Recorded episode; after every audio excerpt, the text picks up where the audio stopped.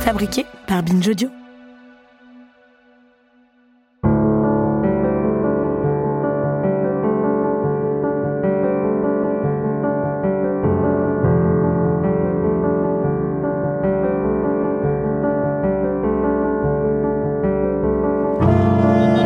Au BMRC, le centre de rééducation médicale de Bagdad, les patients qui sortent d'hospitalisation, comme on l'a entendu dans le premier épisode, ne sont pas perdus de vue.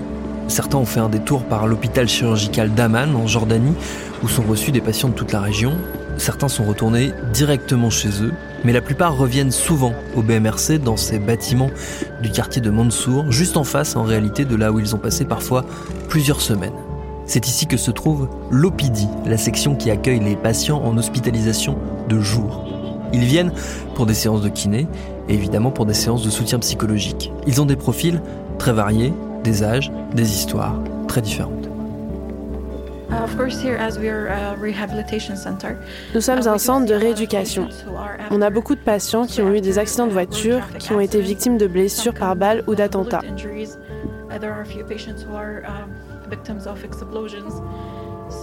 En ce qui concerne leur santé mentale, les patients présentent généralement des symptômes liés à leur traumatisme, de l'anxiété, des dépressions. Je m'appelle Shura Mohamed, je suis psychothérapeute au BMRC et je travaille ici depuis un an. Beaucoup de nos patients ont une expérience de la violence car ils ont connu la violence avant leur accident. Et d'une certaine manière, on peut le comprendre, parce que dans les pays qui ont été touchés par la guerre, par des périodes troubles, ces choses deviennent en quelque sorte normales. Je ne devrais pas dire ça, mais ça devient normal pour les gens. Dans des zones particulièrement violentes, vous trouvez des gens armés et c'est normal d'avoir des armes. Donc pour nous, c'est difficile, mais on y est habitué. C'est notre quotidien.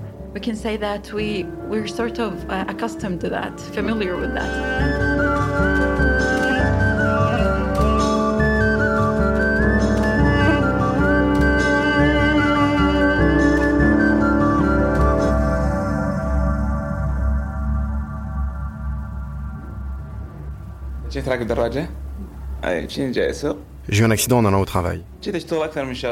J'étais à moto et j'ai eu un accident avec une voiture. J'étais avocat, je voulais quitter l'Irak pour aller étudier en Allemagne et devenir médecin.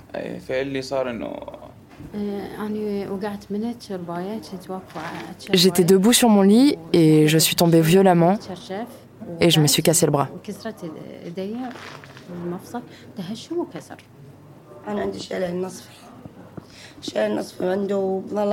Je suis hémiplégique de naissance, c'est-à-dire que je suis partiellement paralysée. Je ne suis pas allée chez le docteur quand j'étais enfant, ce qui fait que j'ai une jambe plus courte que l'autre.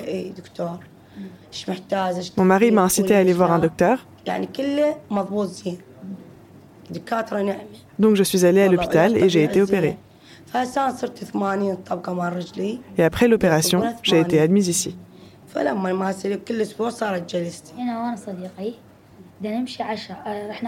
On était quatre enfants et on allait jouer au foot à côté de chez nous. Et en chemin, une voiture nous a percutés. Le conducteur avait bu. Deux d'entre nous n'ont rien eu. Un de mes amis est mort. Et moi, je me suis retrouvée dans le coma. Et donc, j'ai été hospitalisée.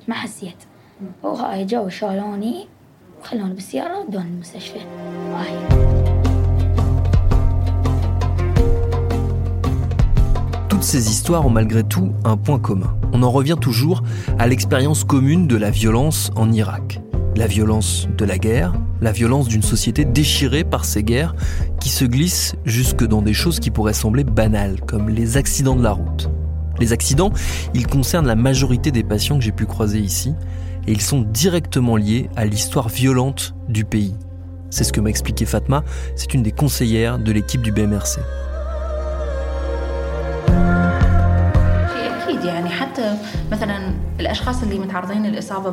Oui, même les accidents de la route sont liés à la violence ambiante. Parce que maintenant, pour beaucoup d'Irakiens, avoir une conduite dangereuse, ce n'est pas un souci, c'est normal même. Et il n'y a pas de loi qui encadre tout ça. Et puis même s'il y en avait une, ils se disent qu'ils n'auront qu'à payer une amende et c'est tout. La violence est vraiment partout en Irak.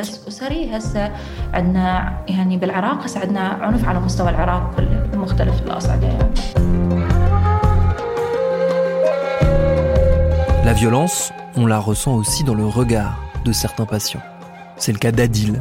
Il a 24 ans. Il a son nom tatoué sur la main gauche. Il a un symbole de paix dans le cou. Il a envie, très envie de raconter son histoire et d'ailleurs, il commence à le faire dès le couloir d'entrée. Salam. Thomas, nice to meet you. Adel, our patient.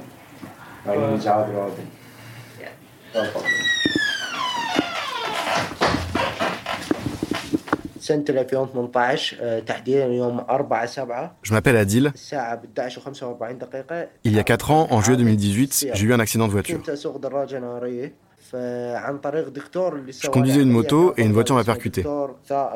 Le chirurgien qui m'a opéré m'a parlé du BMRC et donc je suis arrivé ici il y a 3 ans, en 2019. Et j'ai commencé la physiothérapie et un suivi psychologique. J'ai été envoyé à Amman, en Jordanie, pour être opéré. Et aujourd'hui, je vais beaucoup mieux, physiquement et mentalement.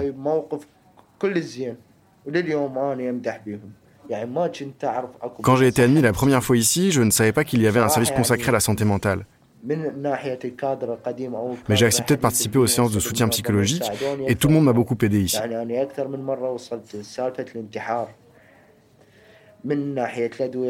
Avant d'être admis, j'avais des idées noires. Je pensais à mettre fin à mes jours avec des médicaments ou une arme. Parce que je voyais mes amis qui menaient une vie normale alors que moi je me sentais tellement mal. C'était vraiment difficile pour moi. Mais quand je suis allé dans le service de santé mentale au BMRC, ça m'a beaucoup aidé. Que ce soit ici à Bagdad ou à Amman en Jordanie. Je leur en suis tellement reconnaissant.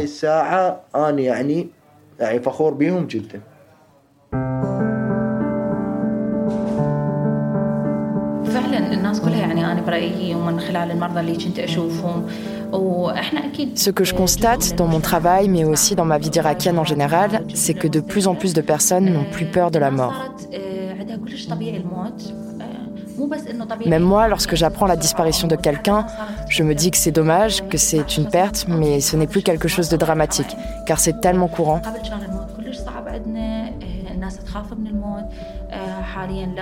Avant la guerre, c'était beaucoup plus difficile de faire face à la mort.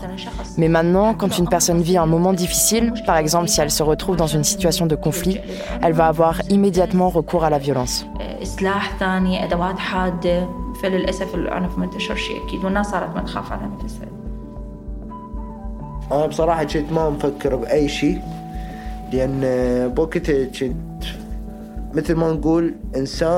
Je n'avais jamais envisagé de prendre soin de ma santé mentale. Je pensais juste à mon travail, à ma vie. Après l'accident, ma vie a radicalement changé. Aujourd'hui, je conseille à toutes les personnes qui ont des problèmes comme les miens de se rendre dans une clinique psychiatrique. Parce qu'en Irak, et plus généralement dans le monde arabe, on a tendance à penser que la psychologie ou la psychiatrie, c'est pour les fous. Et je conseille à tout le monde, plutôt que d'aller voir quelqu'un qui n'est pas formé sur les questions de santé mentale, de venir et d'essayer. Je voulais me suicider, je voulais me faire du mal. Et personne ne devrait en arriver là. مثل ما سويت انا ردت توصل للانتحار تسوي هواي شغلات يعني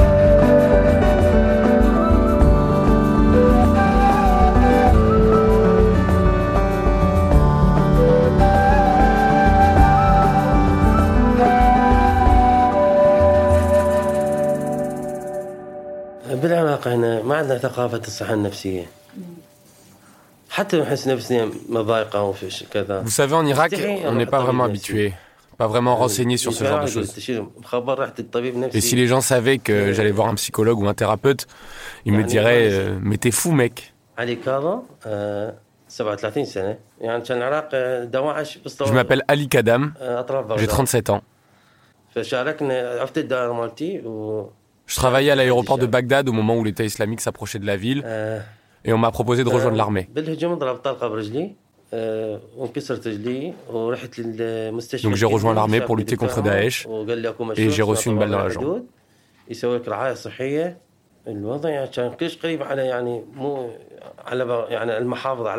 Ils étaient vraiment aux portes de Bagdad. Ils disaient qu'une fois rentrés, ils prendraient le contrôle de la ville.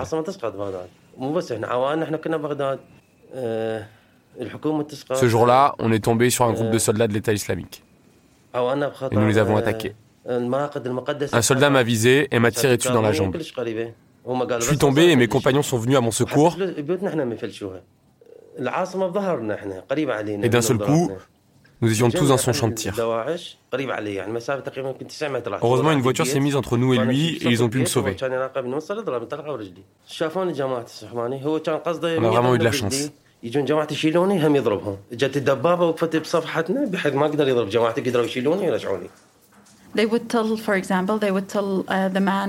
Dès l'enfance, on répète aux hommes qu'ils ne sont pas censés pleurer. Et donc, quand ils vont être confrontés à des difficultés, qu'ils vont éprouver de la tristesse, ils vont se dire qu'ils sont faibles et qu'ils ne sont pas supposés ressentir ça. Et c'est pareil avec la violence. Certains de nos patients nous demandent ce qu'on entend par santé mentale. Qu'est-ce que c'est? Et quand on commence à leur expliquer, qu'on leur pose des questions et qu'on leur propose d'essayer de faire des exercices de respiration, ils nous disent Qu'est-ce que ça va me faire? Ils ne sont pas tous d'accord, mais une fois qu'ils vivent des choses très difficiles, qu'ils sont traumatisés, certains d'entre eux s'épanchent écoute, mais ce n'est pas la majorité. C'est parfois difficile, mais malgré um, tout, ça s'améliore de jour en jour. Il y a de plus en plus de personnes qui sont d'accord pour parler de leur santé mentale. Ce n'est pas toujours admis au sein de leur famille, car il y a une forte stigmatisation. Et parfois, on a des patients qui sont prêts, mais leur famille continue de se moquer d'eux.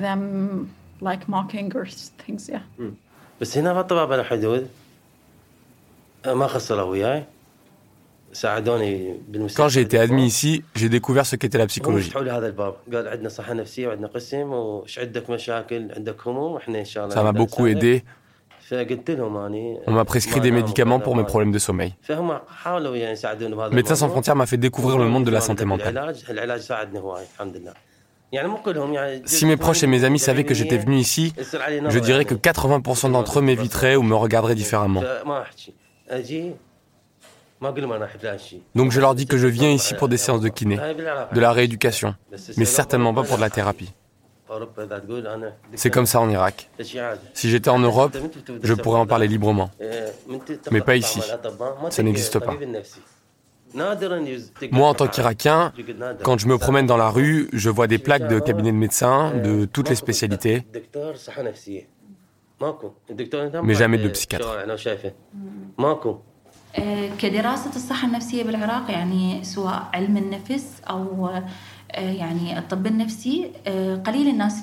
Peu de personnes étudient la psychologie ou la psychiatrie.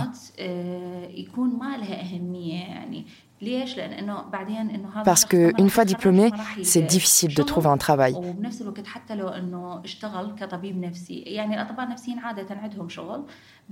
Personne ne veut aller voir un psychologue ou un thérapeute.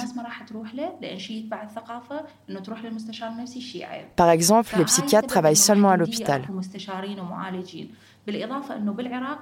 Moi, en tant que psychologue ou thérapeute, je ne peux pas ouvrir de cabinet privé. C'est seulement autorisé aux psychiatres. Et dans la plupart des hôpitaux, si vous cherchez le service de psychiatrie, vous allez vous rendre compte qu'il a fermé et a été remplacé par un bureau, une réserve de médicaments ou je ne sais quoi. Parce que même s'ils avaient gardé un vrai service, personne ne viendrait.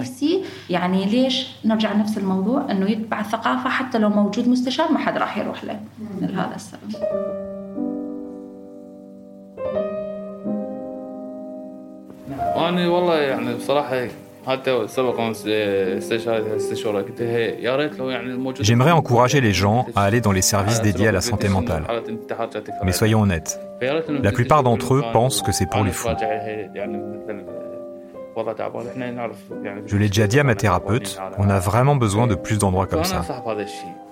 Le nombre de suicides augmente. On a besoin de plus de professionnels en santé mentale.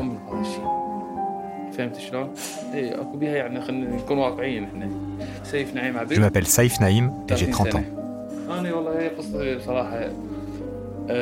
J'étais sorti avec ma femme et mon fils quand une explosion a retenti. J'ai eu la jambe cassée et des problèmes au dos. Après l'opération, ils m'ont envoyé ici.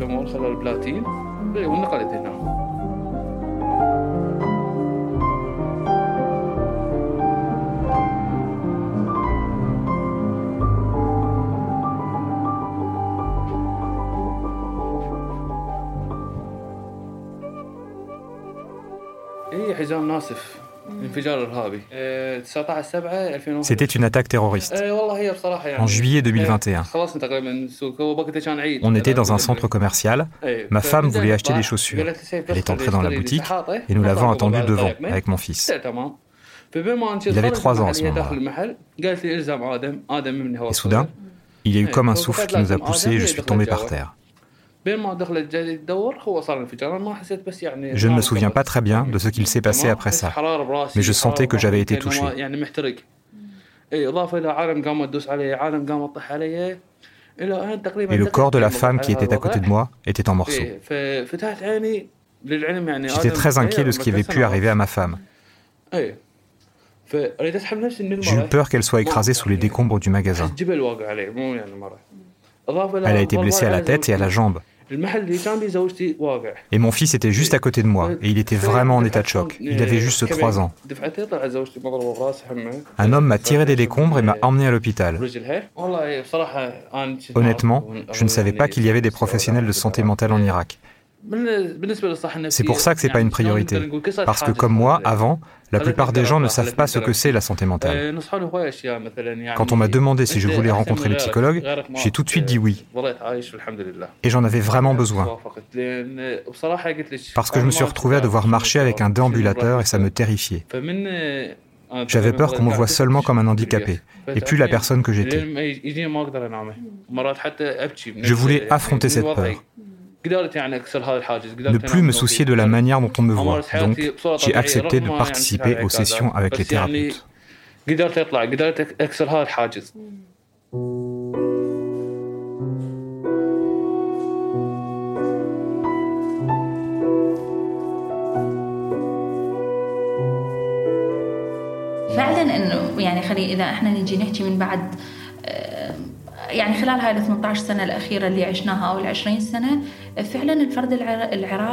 Si vous étiez venu en Irak il y a 20 ans, vous auriez vu comment les Irakiens ont changé. Ils n'ont plus les mêmes valeurs, les mêmes opinions. Ils n'ont plus autant peur de la mort. La violence est de plus en plus fréquente, mais s'ils ne veulent pas changer, on ne peut pas les forcer. Et ce n'est pas aux psychologues de changer ça. C'est la responsabilité de la société tout entière. Et en tant que psychologue ou thérapeute, on ne peut pas faire grand-chose. On ne peut pas changer quelqu'un qui n'a pas envie de changer. C'est vraiment un travail difficile.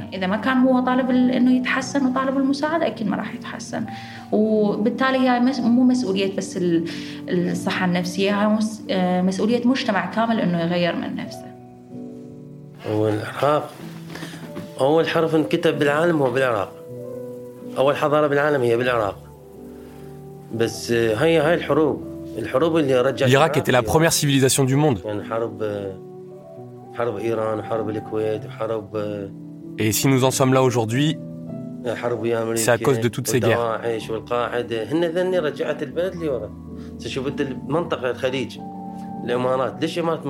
Regardez les pays du Golfe, les Émirats arabes unis par exemple.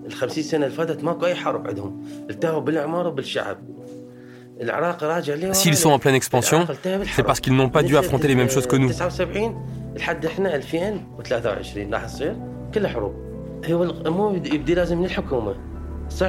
Nous devons avoir une approche politique de la situation.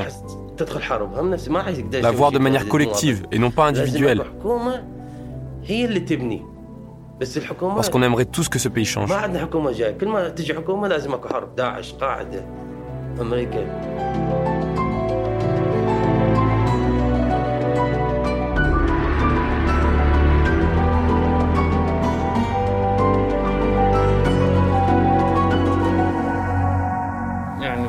قصدك انه يقصد انه الصحه النفسيه لها دور بهذا الشيء ايش نقدر نقول؟ والله بصراحه انا يعني Il y a de plus en plus d'homicides, de suicides, d'alcoolisme, de toxicomanie. Et je pense que le soutien psychologique, la prise en charge de la santé mentale, c'est une des voies pour sortir des conséquences délétères de la guerre et de la violence. Personnellement, les séances de thérapie m'ont remis sur le droit chemin.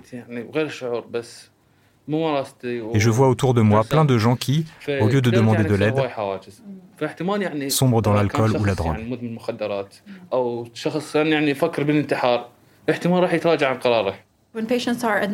Pendant leur hospitalisation, les patients discutent entre eux.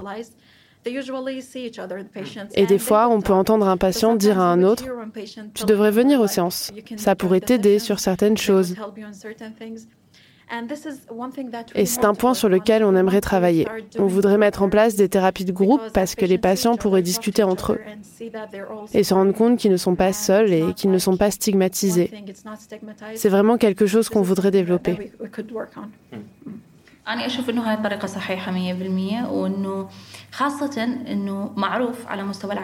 Faire des patients nos ambassadeurs, c'est vraiment une méthode qui fonctionne. Par exemple, ici, les psychiatres n'ont pas assez de temps pour parler avec les patients. Ils les écoutent, ils prescrivent un traitement et c'est tout. À l'inverse, les psychologues et thérapeutes, eux, ont le temps de discuter avec les patients. Et ces patients deviennent ensuite nos relais au sein de la société. Je ne parle pas seulement de MSF, c'est pareil dans toutes les ONG. En règle générale, les psychologues et thérapeutes ont un rôle clé à jouer. Le revers de la médaille, c'est que nos patients cherchent à retrouver ce genre de prise en charge à l'extérieur.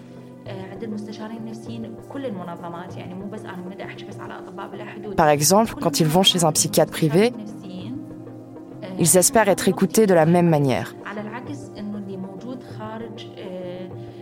Et pour l'instant, ce n'est pas le cas.